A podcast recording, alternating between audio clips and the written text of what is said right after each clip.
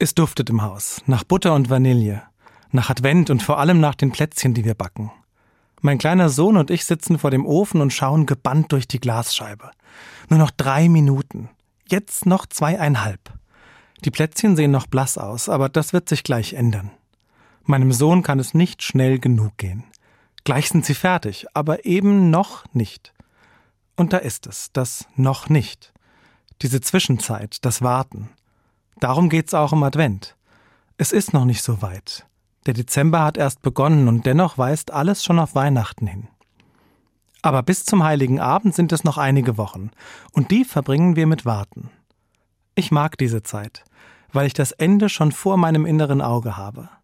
Wie die fertig gebräunten Plätzchen durch die Scheibe im Ofen. Ich freue mich jetzt schon auf das, was kommen wird. Und dann darf es auch dauern. Mich begleitet in diesem Advent ein Wort aus der Bibel. Gott richte eure Herzen aus auf die Liebe Gottes und auf das Warten auf Christus.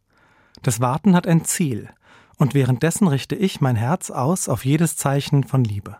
Zum Beispiel auf den liebevollen Moment, wenn ich mit meinem Sohn zusehe, wie im Ofen die Plätzchen backen.